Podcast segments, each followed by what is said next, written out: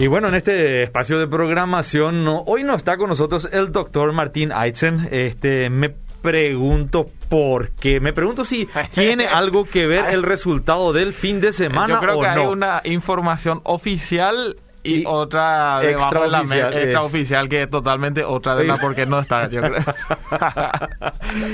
Todavía, ¿cómo estás? Bienvenido bien. al programa. Gracias, Edgar, muchísimas gracias. Sí, justamente el profe no está, se- así oficialmente no está porque tuvo una, una capacitación en saltos del Guairá. Sí, sí, que por eso bien, entonces está no está, ¿verdad? Pero ya yo creo que más o menos abrió el paraguas como ya antes del partido me preguntó si yo no podía encargarme como no sabía cómo iba a ser el partido, entonces Este está bien, nuestro doctor Martín Aizen. Pero le vamos a, le vamos a creer que él está a camino a una capacitación allí este, por el interior también, ¿eh? Así es, sí. No, y Está quedamos nosotros ahí entonces con la con las noticias deportivas y con la con la reflexión. Bueno. Hoy siguiendo con el, el tema de la del Día del Niño, que, Sí, que escuché cierto. que estaban ahí ya con buena interacción con los niños. Así que muchísimas felicidades también a todos los niños eh, acá del programa Cielo y Tierra. Para todos los niños que, que suelen escuchar y de repente escuchar las noticias deportivas, las Sí, reflexiones, sí, las sí. historias de por vida. Entonces, bueno, el fin de semana, eh, bueno, toda la semana lo fue bastante movido en, en- en el mundo deportivo, justamente como adelantamos la vez pasada por el tema de la salida de Messi del, del Barcelona. Bueno, ahora sí ya se confirmó oficialmente que Messi es nuevo jugador del PSG. Ahí está. Ya Entonces, está instalado. Ya, ya está instalado, ya, ya se fue, fue presentado. Eh, acaparó todas las noticias deportivas, eso. Tanto que hasta en Instagram las noticias deportivas, o sea, todo, todo el contenido relacionado al deporte tiene también su rúbrica en donde Mm. se cuenta, bueno, cuántos likes o cuántos me gusta recibieron. Ajá. Y en un mes, eh, Messi ganó el primero, segundo y tercer puesto de las Mira. fotos más comentadas y más eh, dado me gusta Mira. eh, en, en Instagram. O sea, es algo quizás extra deportivo, pero sí muestra eh, del, de la cantidad de gente que mueve un futbolista o una persona del, del deporte. que mucha gente está pendiente también de lo que pasa con el jugador, ¿no es cierto? Totalmente, y porque fue porque se dio de una manera tan drástica, nadie vino, vio venir eso y eso generó. Si, se, si ya se hubiera venido, visto venir eso, o sea, Sí, si, sí, eh, se entonces quizás no, no habría sido tanto el revuelo, pero este fue, ya se dio todo como para para firmar nuevamente el contrato y al final no se dio y de la Mm. noche a la mañana eh, un, un jugador como Messi ya no está más parte en los planes del, del Barcelona que eh, fue fue bastante drástico. Y qué criticado también fue el Barcelona con todo Sí. eso, la directiva por sobre todo, ¿no? claro pero yo creo que sí tuvieron que tomar esa decisión Sí. eh, por la- las deudas que ellos ya contrajeron eh, a, lo largo de todos estos años y va a tomar sus tiempos todavía para sanearse de toda la eh, de toda la situación económica en la que están pasando. Bueno, no solamente ellos, sino todo el fútbol en general, pero este eh, tuvo su impacto especial con la salida de Messi. Y eso que Messi ya estaba de por sí, digamos, libre de contrato con el club, hará que el club ni siquiera saque gran ventaja del- de la venta, porque no, no- para no nada. vendió al, al No, jugador. Exactamente, no, no, le vendió al jugador, sino que quedó libre y, ahí, entra la bueno el poderío económico que tiene el PSG, que a coste cero le pudo contratar a su al capitán del Barcelona y al capitán del Real Madrid. Sí. Tanto cierto. Messi como Sergio Ramos, Ramos. de en la temporada pasada eh, repartiéndose patada del uno al otro. eh, ahora son compañeros y los dos a coste cero, ¿verdad? Así como el arquero Donnarumma, que es el arquero de Italia, que también fue capitán de, de Italia en su momento, a costo cero también. Eh, entonces, sí, bueno, eh, uno puede decir qué buenas negociaciones hicieron, pero sí también está el poderío económico de, Claro. eh, del PSG que le ofrece un sueldo mucho mayor que los otros clubes son capaces de, de ofrecer y ahora tienen están armando un equipazo, así que vamos a ver cómo les va en la, en la Liga de Campeones. ojalá que se pueda este, reflejar eso un poco también en los distintos torneos. Sí, no, en, lo de Francia creo que no, no, no hay ningún, no tienen rival. Mm, eh, es muy, muy inferior la competitividad de, que ofrecen los otros equipos, pero sí el, lo que quieren y anhelan es por fin ganar la, la Champions. La Champions. Entonces, vamos a ver si, si con esto le dio, por lo menos dio un buen golpazo y un buena patada hacia esa dirección el PSG. Vamos a ver. Pero ahora el acá en la Copa de Primera también hubo este fin de semana em, partidos interesantes. El clásico fue lo que más quizás llamó la atención. Eh, donde Cerro ahora sí le pudo ganar a Olimpia 3 a 0 en su cancha. Eh, es decir, de visitante Cerro sacó muy buen resultado. Y Olimpia lastimosamente que no va por, o sea, va de mal en peor. Hmm. Ya, tuvo un desliz, o sea, varios eh, deslices ya el fin de semana contra Guaraní, después vino Flamengo. Acá en casa le ganó 4 a 1 por la Libertadores, cosa que es muy difícil de que se clasifique para la siguiente ronda.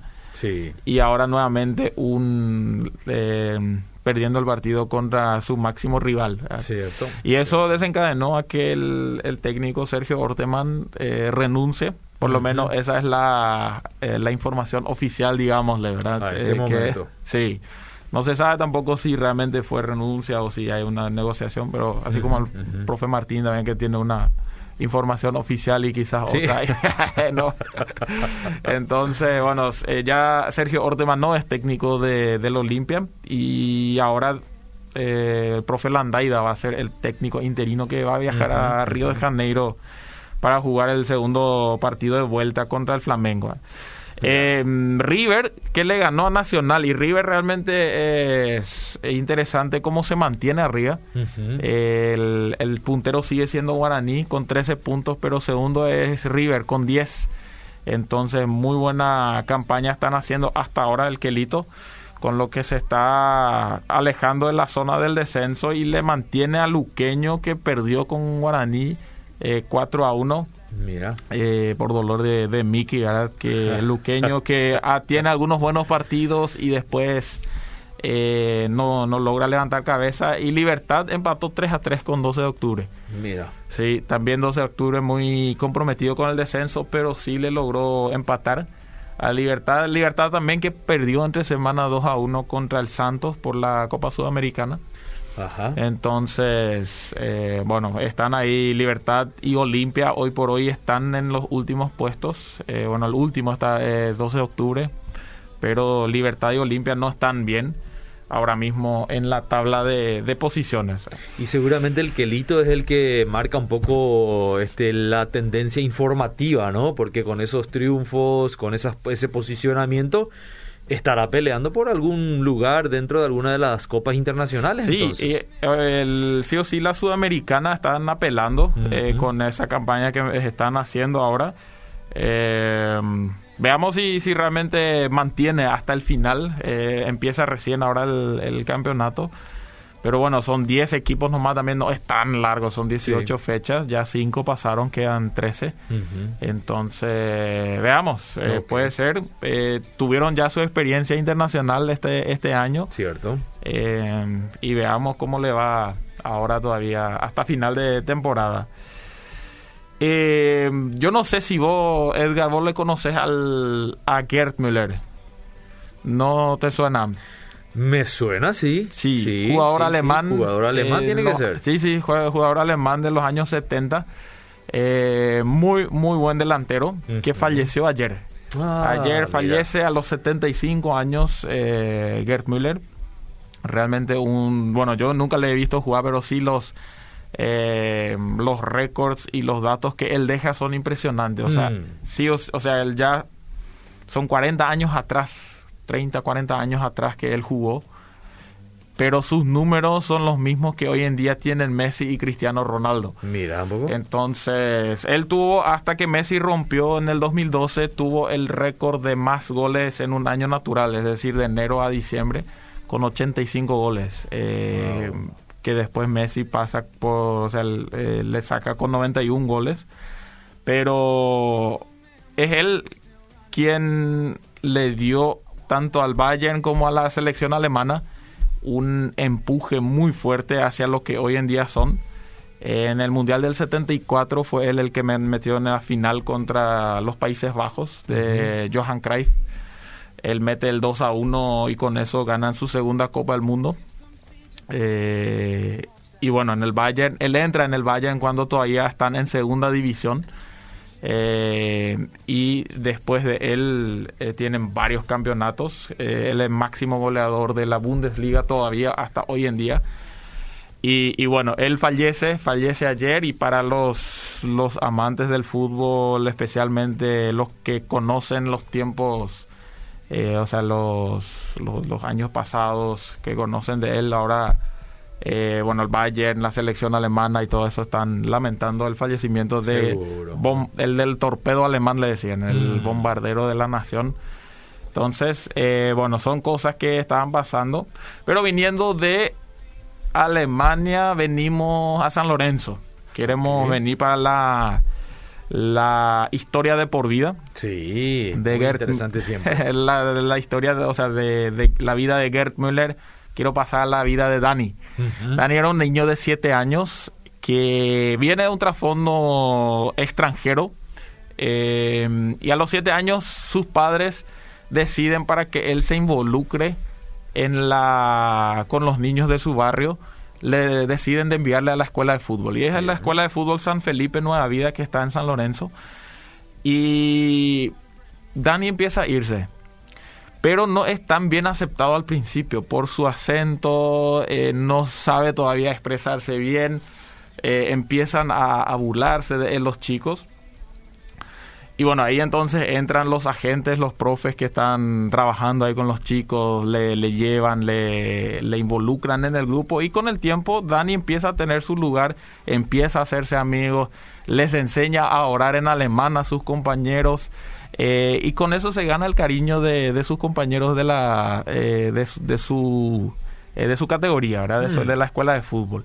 Bueno, San Felipe se clasifica para las finales de la Liga de por vida que nosotros hicimos en el 2019. Fue justo antes de la pandemia, tuvimos una linda fiesta ahí. Y ellos se clasifican en su categoría, que era la sub 9. Él tenía 7, 8 años cuando eso.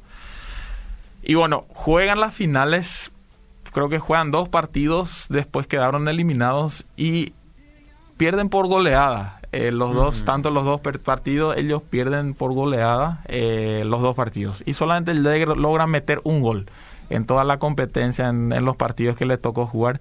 Y justamente ese gol eh, logra meter Daniel, Dani.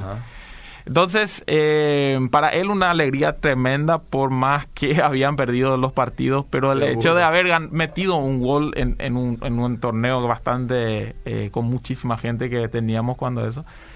Meses más tarde, la profesora le pregunta a los alumnos en la escuela que relaten cuál fue la experiencia más importante eh, que ustedes tuvieron, como su, su tarea que tenían que redactar, eso, escribir y Dani empieza a pensar y llega a la conclusión, aquel gol que él metió en las finales de la liga de por vida, para él fue la eh, lo más importante, la experiencia más impactante que él tuvo en su vida a esa corta edad.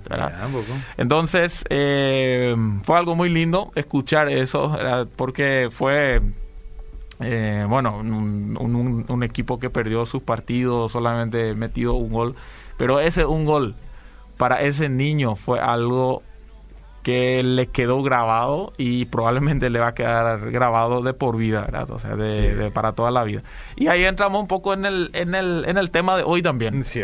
Y bueno, ahí como tenemos a varios niños también escuchando, los padres el niño que llevamos dentro. Sí. Eh, seguramente a vos te dijeron también que vos tenés ese niño que llevas. No sé en qué situaciones te dicen a vos de que Y generalmente cuando uno este demuestra un poco de entretenimiento, juego, este, en las actividades recreativas, cuando uno grita de más. ¿eh? Exactamente, a mí eso justamente, ¿verdad? Por los gritos que lanzo ahí, ay, ya, otra otro, niño otro niño más otra vez, sí.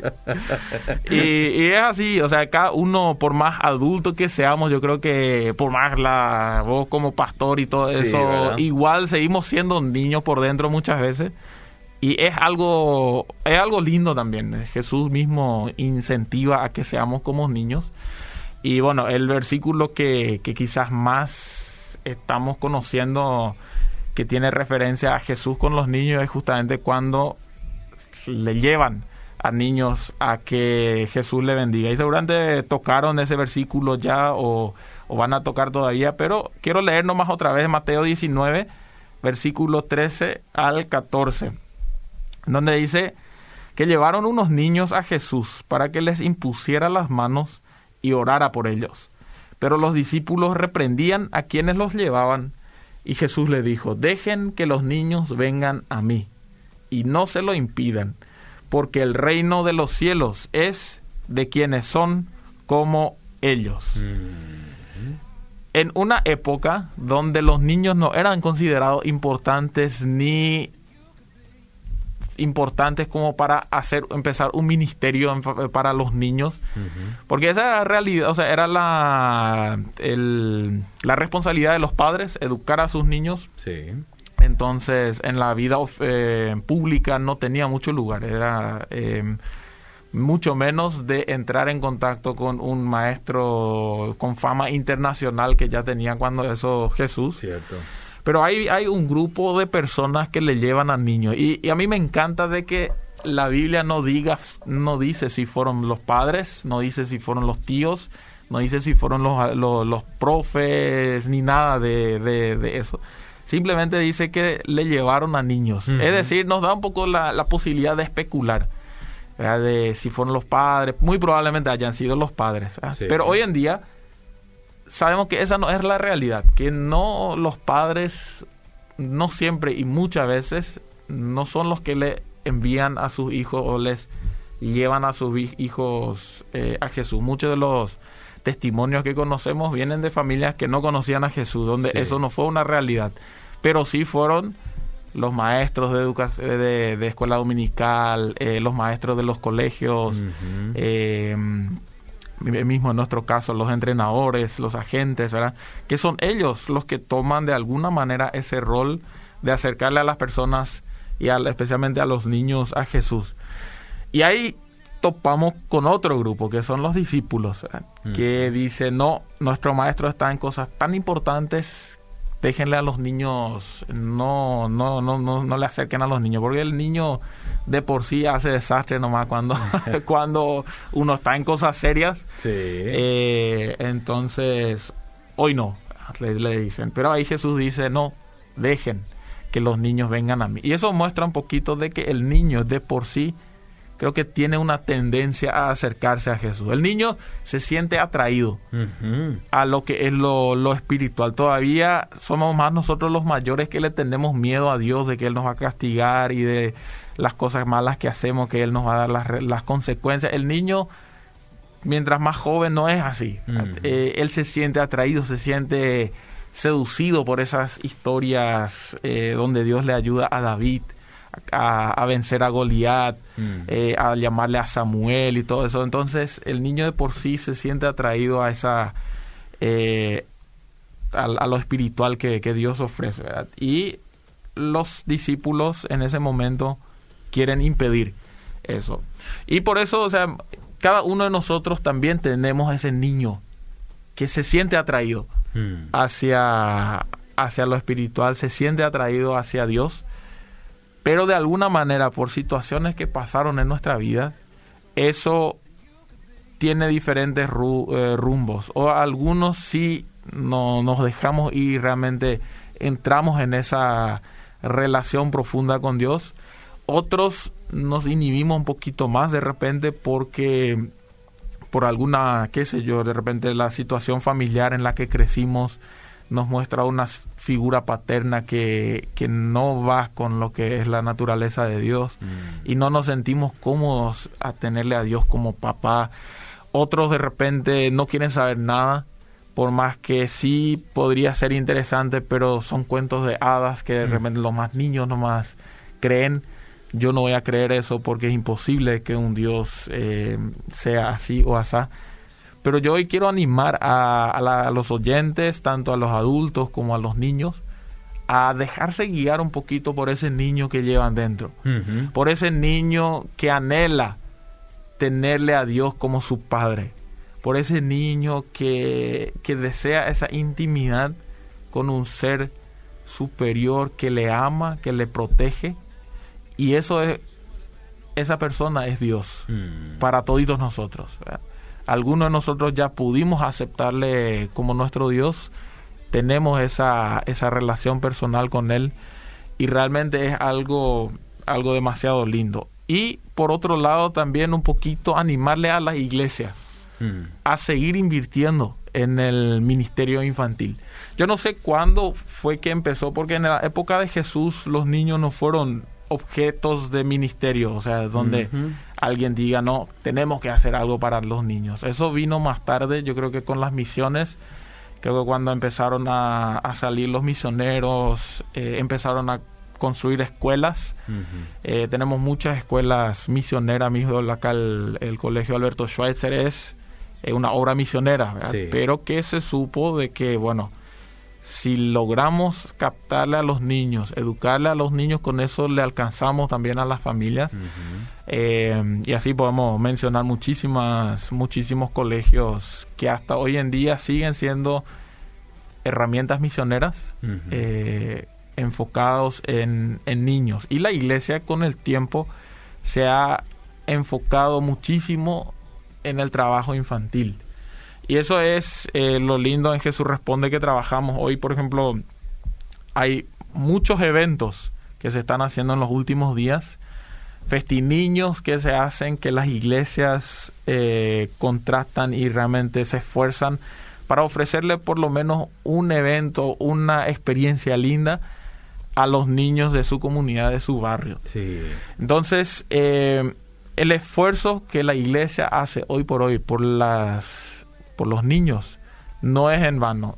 Quizás no van a ver los frutos ahora, Mm. quizás nunca vean los frutos porque los niños después se mudan, pero la semilla que se planta tiene un, un valor eterno Sí. en el corazón y en el, en el reino de Dios. Así que para la iglesia también, que, que está trabajando con niños, animarles a seguir haciéndolo, a no impedir a que los niños se acerquen a Dios, sino más bien llevarles a encontrarse con ese creador que les creó y hacia el cual ellos se sientan atra- se sienten atraídos, por más que de repente no muestran, pero el, eso puede ser de diferentes maneras.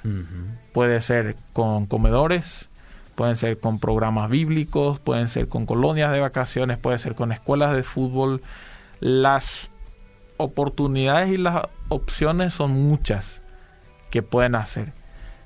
Y vale solamente de que la iglesia esté dispuesta y diga, yo quiero hacer, vamos a hacer, tenemos a gente que está comprometida a hacerlo, sigamos invirtiendo en los niños.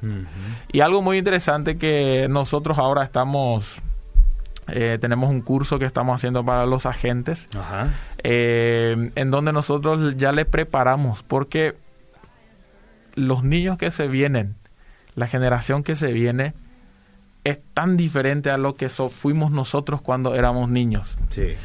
Y ahí entra justamente un peligro que nosotros, por ejemplo, los entrenamientos que para nosotros funcionaban bien, en, la- en el- en los entrenamientos deportivos, que para nosotros funcionaban bien, para los niños de mañana van a ser supa- sumamente aburridos y no les va a llegar. Sí. Lo mismo yo creo intereses. eh, los intereses, los intereses cambian eh, la forma de acercarse tanto con las redes sociales, con los videos y todo eso cambia a toda una generación también y uno puede decir ah, lo de antes fue mucho mejor y luchar por lo de antes pero se vienen niños, se viene una generación que es tan diferente a lo que fuimos nosotros, entonces también eso va para la iglesia de que de estar abierto, sí, de seguir haciendo las cosas que funcionan, pero no siempre van a funcionar. Algunas veces vamos a tener que eh, eh, cambiar también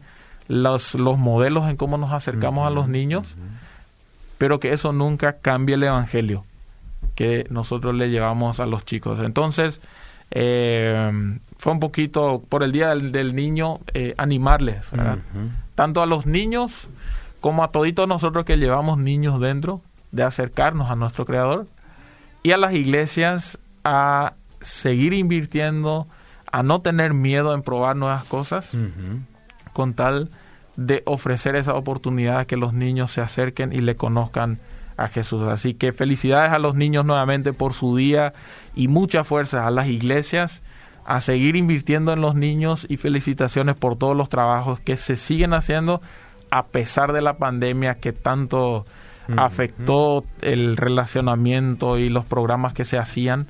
Eh, felicidades a todos los que no se rindieron y siguen invirtiendo en, en sus niños.